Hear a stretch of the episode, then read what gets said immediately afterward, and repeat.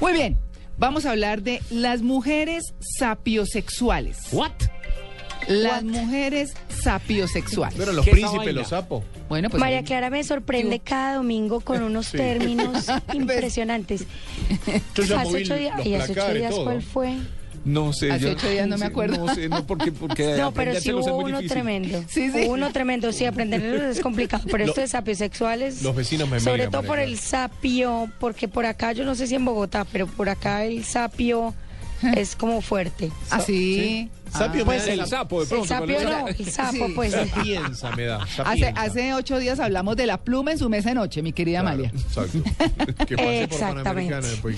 Sí. Bueno, muy bien. Sí. Pues miren, eh, para hablar de las mujeres sapiosexuales, vamos, o tenemos por supuesto en esta sección, como siempre, al doctor José Manuel González desde Barranquilla. Doctor José Manuel, muy buenos días.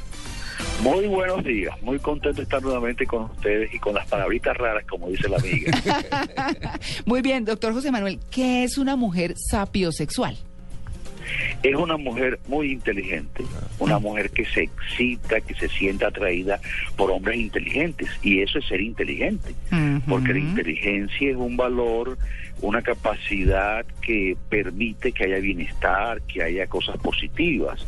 Un hombre bruto posiblemente no es un buen proveedor, no es un buen compañero, pero un hombre inteligente que hace comentarios acertados, que conversa bien, que entiende las circunstancias, es un hombre que indudablemente va a ser un buen proveedor y va a ser un buen compañero y va a dar bienestar. Ujú. La mujer sapiosexual es una mujer que prefiere, que se excita, que le atraen hombres inteligentes.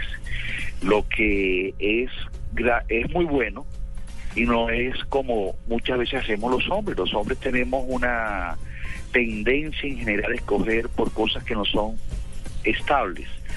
Cuando el hombre escoge una mujer por su belleza, por ejemplo, la belleza es una cosa que se va deteriorando con el tiempo y que no siempre es estable como la inteligencia.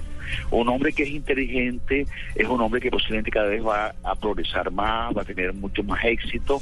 En eso las mujeres son más inteligentes que los hombres, indudablemente. Siempre lo han sido, creo yo, pues. y que lo digan costeño, ¿no? Dice que el sexo fuerte es la mujer, no el hombre. Doctor José Manuel, ¿cómo es que es su, su Twitter? Perdóneme así pues la atravesada de Mi caballo. Twitter es arroba química del sexo y tengo una Ah. cosa muy buena para hoy, para los que se me sigan en Twitter. Ajá. Tengo un listado de ideas para enamorar románticamente a tu compañera y aquellas personas que se me sigan hoy van a recibir un link para poder bajar esa información. Bueno, muy bien. Bueno, pero sigamos con Pero la... volviendo a las mujeres Sí, homosexuales, sí. eh, yo creo que es importante el que nos demos cuenta que muchas mujeres escogen en una forma errada.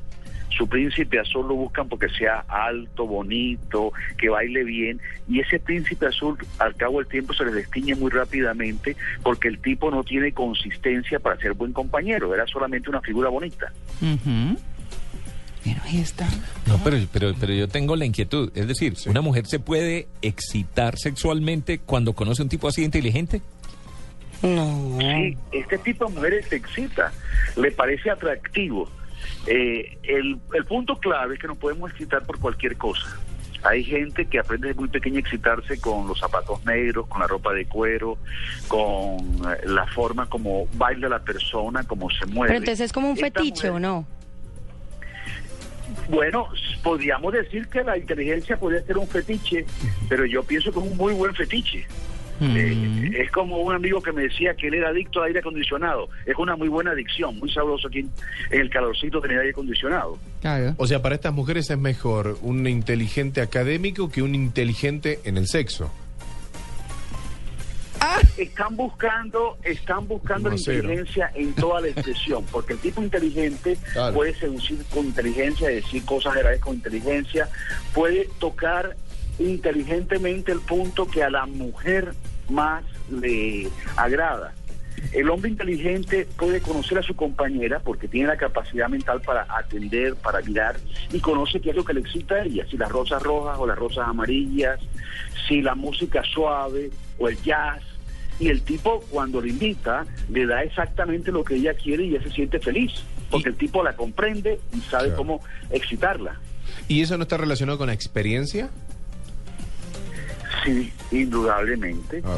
Eh, la, la inteligencia tiene que ver con la capacidad de poder aprovechar la experiencia.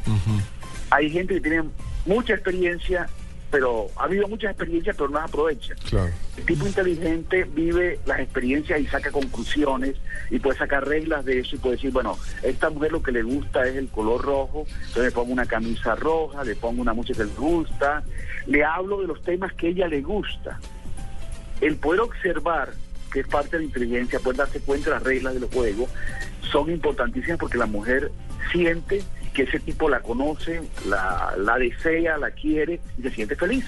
Bueno, pero ahí, doctor José Manuel, por ejemplo, así como uno se, se enamora de, de la inteligencia de un hombre, por decir algo, eso se puede comparar con me enamoro de cómo se comporta, me enamoro de cómo se viste, me enamoro de cómo eh, tiene los ojos. Como de algo más cotidiano. Sí, exacto. Pues como de, como de su comportamiento. Sí, sí.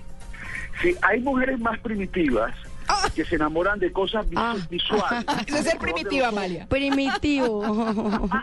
Qué Pero manera tan decente de decirlo. evolucionadas Que ven más allá del color de los ojos o ven más allá del color de la piel. Saren superior. Claro. Sí, yo creo que eso es lo que vieron en mí definitivamente. Claro. Sí. Sí, porque el otro nada. ¿Qué tal? El otro nada.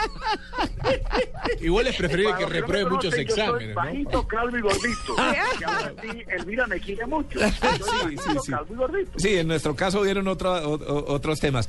Doctor, No. le pregunto, la, la sapio, esta sapiosexualidad se da, porque lo hemos hablado desde las mujeres, en Ah. los hombres también se da la sapiosexual. ¿Hay hombres sapiosexuales? Ajá. Sí, también hay hombres que se fijan en qué hace la mujer cuando tiene problemas, cómo los maneja, cómo se desenvuelven las situaciones. La mujer que es capaz de hacer el comentario adecuado, de decir la palabra adecuada. Ese tipo de cosas también ocurren en los hombres, pero no es tan común como las mujeres. Los hombres, desgraciadamente, en la gran mayoría, somos muy visuales y muy de las cosas externas de la mujer.